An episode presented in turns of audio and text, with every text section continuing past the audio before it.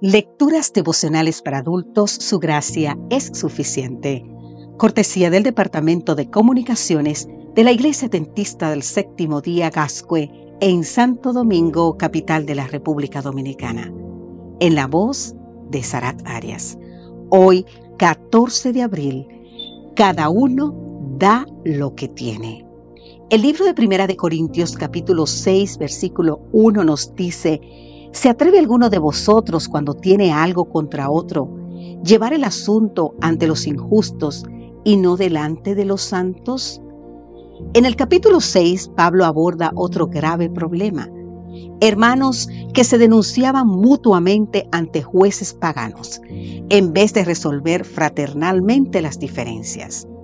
Esto era contrario a las enseñanzas de Cristo, los cristianos no debían llevar a sus hermanos a tribunales infieles a fin de no exponer la debilidad de la iglesia ante los que no amaban al Señor. El apóstol Pablo muestra también cómo el pecado ciega a sus practicantes para que no perciban que están en error. La familiaridad con el pecado hace que se pierda de vista su verdadera naturaleza.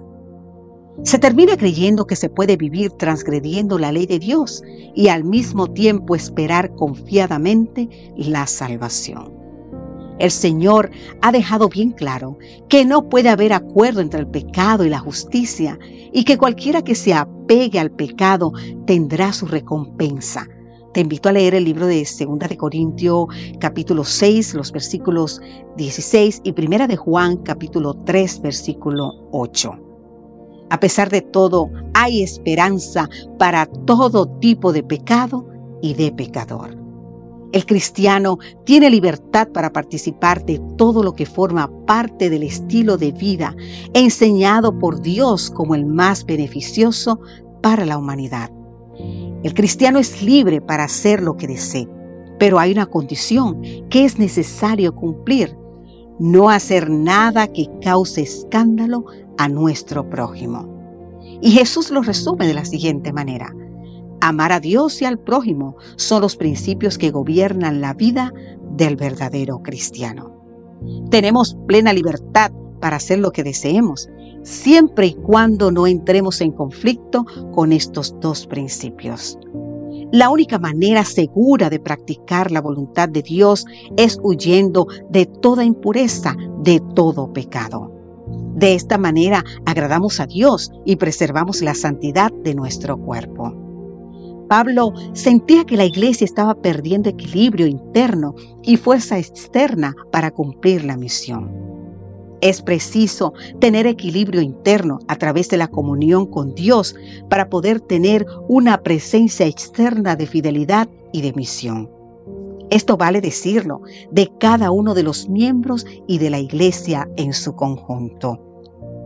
Hubo alguien una vez que echaba basura por encima del muro que separaba el patio suyo del patio del vecino.